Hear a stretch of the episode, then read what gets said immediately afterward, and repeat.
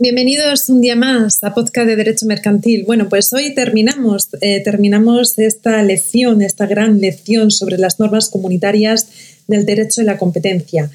Eh, la, la, vamos a dar mm, por concluida ¿no? con esta tercera parte, donde vamos a ver el control de las concentraciones empresariales, el régimen de las ayudas públicas a las empresas y también las consecuencias de la infracción, esas sanciones, ¿no? haciendo hincapié a las sanciones.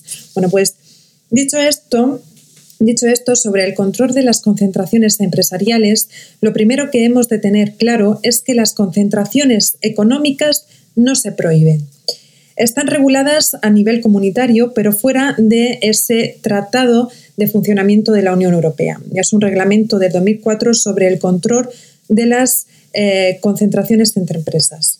Este reglamento tiene por objeto vigilar que ciertas reestructuraciones empresariales, en concreto a las concentraciones entre empresas, no obstaculicen de una manera significativa a la competencia en la Unión Europea.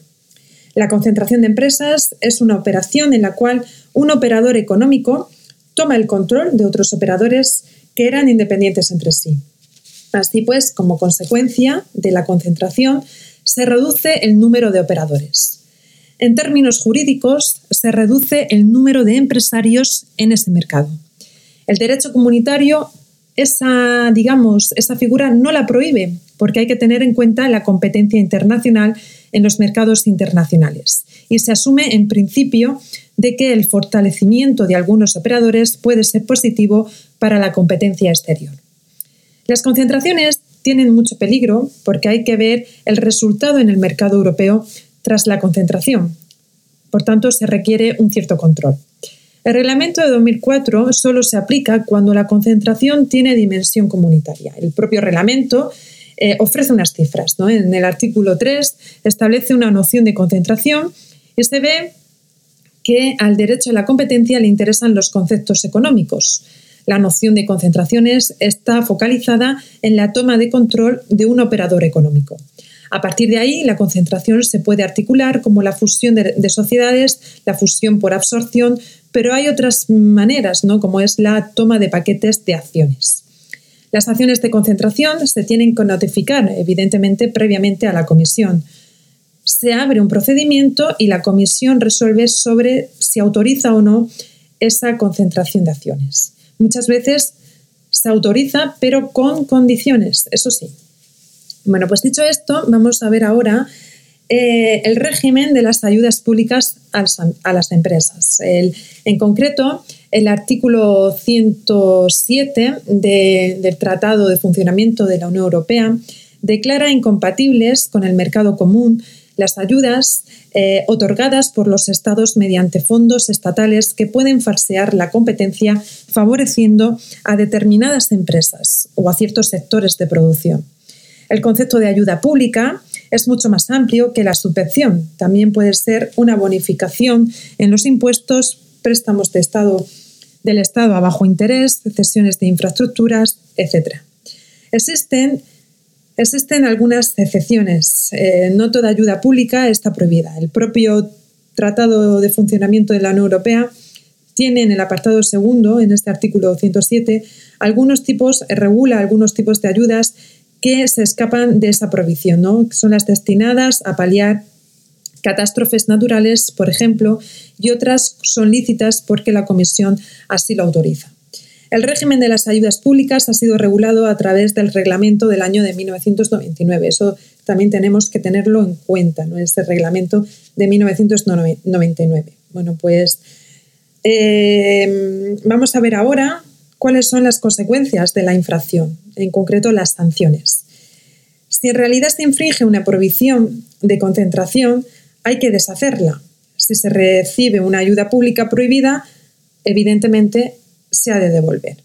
En relación de las consecuencias en tanto a la infracción del artículo 101 y del 102, existe o está el Reglamento 1 2003 hay que diferenciar sanciones puramente administrativas de las infracciones contenidas en las resoluciones.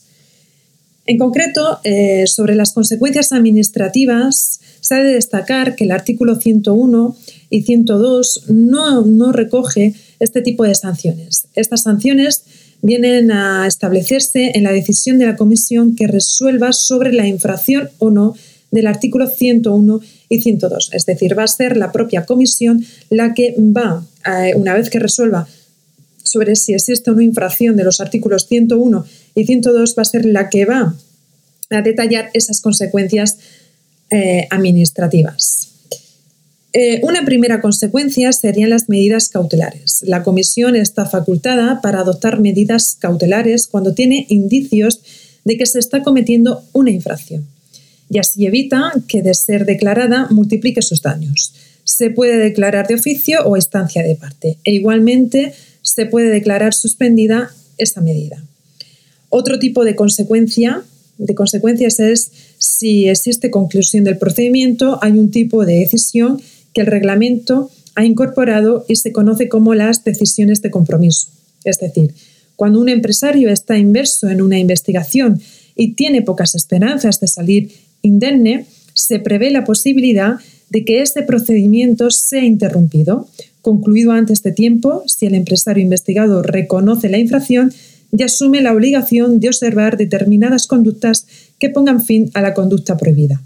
Si no es así, y la decisión concluye en un procedimiento y se aprecia infracción del artículo 101 o 102, esa decisión declaratoria de la infracción contendrá una orden de cesación de la conducta y, evidentemente, la correspondiente multa.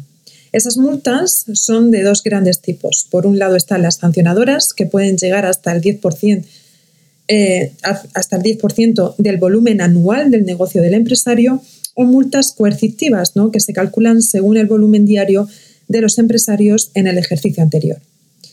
Por último, existe un procedimiento en el ámbito antitrust que se llama procedimiento, clemencia, eh, un procedimiento de clemencia. Este procedimiento es otra de esas consecuencias administrativas, ¿no? que está pensado en la eficacia de la aplicación del proceso. Cuando una parte eh, implica, una parte que está, digamos, afecta o implicada, presenta pruebas relevantes de la infracción, ese sujeto queda exonerado de la multa. El reglamento, el reglamento declara competentes para aplicar el 101 y el 102 a las autoridades nacionales de competencia. Por tanto, son autoridades nacionales de competencia las autoridades que tienen atribuida eh, la facultad de aplicar las leyes nacionales de defensa de la competencia. En nuestro caso son eh, la Comisión Nacional de la Competencia y la Dirección de Investigación y la excepción de lo, contencioso administrativo de la Audiencia Nacional. Digamos que esos órganos en principio son administrativos, están facultados por el reglamento para aplicar en España el derecho comunitario de competencia. El reglamento 1-2003 declara que los órganos jurisdiccionales nacionales son competentes para aplicar también el artículo 101 y el artículo 102. Cuando lo aplican, los órganos jurisdiccionales eh, vienen a aplicarlo porque son normas eh, de aplicación directa, ¿no? que pueden ser invocadas por cualquier ciudadano. Pero un juez que actúa en instancia de parte tiene sus competencias en tanto juez. Luego debe aplicar, eh, si así lo estima pertinente y oportuno, el 101 y el 102 a efectos de declarar cuestiones para las que él le, resultan competentes. ¿no? Las dos competencias de los jueces nacionales son, por un lado, la declaración de nulidad de pleno derecho de los acuerdos o decisiones contrarios al artículo 101 o constitutivos de un abuso de posición de dominio y, en segundo lugar, los daños y perjuicios producidos en el sujeto que interpone la demanda.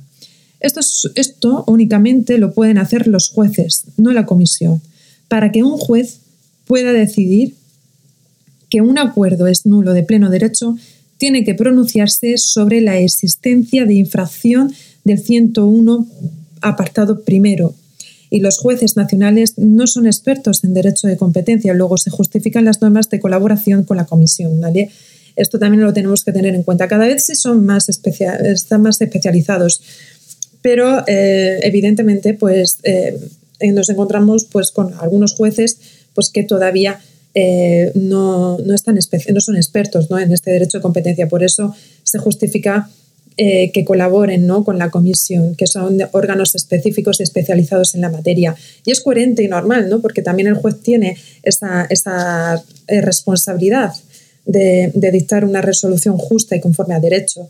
Y evidentemente, pues se requiere de esa colaboración con la comisión, pues está en su derecho y es lo más, digamos, la conducta más, más diligente que puede llevar a cabo en caso de, pues, eh, por no estar especializado en, esa esta materia tan concreta como es el derecho de la competencia. Vamos a ver ahora una cuestión muy relevante que suele salir también en, los exámenes, ¿no? y es la aplicación del derecho comunitario protector de la libre competencia por la autoridad comunitaria, ¿no? las autoridades nacionales y la aplicación judicial. ¿Cuál es el procedimiento a seguir? Esto es, es una pregunta examen y también es a la práctica, pues es interesante que sepamos eh, los trámites o las gestiones principales de este procedimiento. Ya una vez que veamos esto, pues vamos, terminamos el tema, ¿vale? Eh, y además voy a dar unas pinceladas, tampoco me voy a profundizar mucho en ello. En definitiva, la aplicación del derecho de competencia comunitario se aplica por parte de una serie de autoridades. En Europa, concretamente, la Comisión, ya hemos visto que es la Comisión, pero existen sujetos obligados que son otro tipo de autoridades, que son las autoridades de la competencia y las autoridades estatales. En relación a la aplicación del derecho comunitario, concretamente los artículos 101 y 102 del Tratado de Funcionamiento de la Unión Europea, por parte de las autoridades nacionales de la competencia, esto se hizo así por parte de la, por parte de la Comisión con el objeto de descentralizar. En España serán las autoridades llamadas a aplicar la ley de defensa de la competencia las encargadas eh, Mm, y las, digamos, las, eh, los sujetos obligados ¿no? a, eh, digamos, aplicar ese, ese, derecho comunitario. Por tanto, estamos reconociendo facultades a todas y a cada una de las autoridades de los Estados miembros, por lo que tiene que haber una coordinación tanto entre la Comisión y dichas autoridades. Los términos de esa colaboración vendrán fijados en el artículo 11 del reglamento. En concreto, en primer lugar, cuando una autoridad nacional va a abrir diligencias informativas, tiene que informar a la Comisión. Dicha información puede proceder de distintas autoridades nacionales, porque afecta a diversos estados y en ese momento la Comisión podrá atraer para sí el conocimiento del caso. Puede, eh, mm, digamos, la Comisión puede pronunciarse al respecto y declararse competente y ya pues encargarse del caso. En segundo lugar, si iniciadas actuaciones por parte del Estado miembro, la Comisión eh, decide no actuar y descubre que hay otro Estado actuando paralelamente y de forma más avanzada, el primer Estado mencionado puede inhibirse. En caso de que efectivamente el Estado proceda a la aplicación del derecho comunitario, en ese caso si hay precedentes de la Comisión en forma de decisión sobre la forma de resolver un asunto relacionado. ¿no? Ese eh, precedente vincula, viene a ser vinculante. Además, se abre la posibilidad de que los organismos jurisdiccionales nacionales apliquen las normas de los artículos 101 y 102, como hemos visto. Las autoridades son órganos administrativos que abren un procedimiento administrativo que puede desembocar en sanción. Obviamente, la regulación europea se va a extender a aquello sobre lo que los jueces tienen competencia para declarar la nulidad de ciertos acuerdos a efectos civiles. De nuevo, se establecen una serie de normas para coordinar las actuaciones y evitar la disparidad de sentencias entre unos y otros estados. Así lo regula el artículo 15 del Reglamento Europeo. Cuando las autoridades nacionales dicten sentencia en estas materias, tienen que enviar una copia del texto a la Comisión y con la venia correspondiente puede la Comisión presentar alegaciones escritas. Además, los jueces, si tienen dudas acerca de la interpretación de las normas comunitarias, pues tienen evidentemente el deber de plantear una cuestión prejudicial frente a la comisión, a efectos de que la misma resuelva como órgano supremo especializado en derecho de la competencia. Bueno, pues dicho esto, ahora sí, damos por concluida esta lección, esta amplia lección sobre las normas comunitarias del derecho a la competencia. Espero que os haya gustado mucho, que hayáis disfrutado. Es, un tema muy bonito, es un tema, la verdad que dentro del ámbito eh, mercantil, pues ya vemos que tiene pues un gran una gran implicación europea, donde tenemos que tener en cuenta eh, lo que, lo que la regulación comunitaria, sí o sí, ¿no? En algunos casos puntuales se aplica de manera más directa y profunda en lo que viene a ser la normativa española, pero en el caso de derecho a la competencia tenemos que estar sí o sí pendientes de lo que, de lo que establece la Comisión. Bueno, pues muchísimas gracias por escucharme un día más. Eh, espero nuevamente que hayáis disfrutado de escucharme y bueno, pues también espero que hayáis entendido dentro de lo que cabe eh, este, este bonito tema sobre el derecho a la competencia. Un fuerte abrazo, nos escuchamos pronto.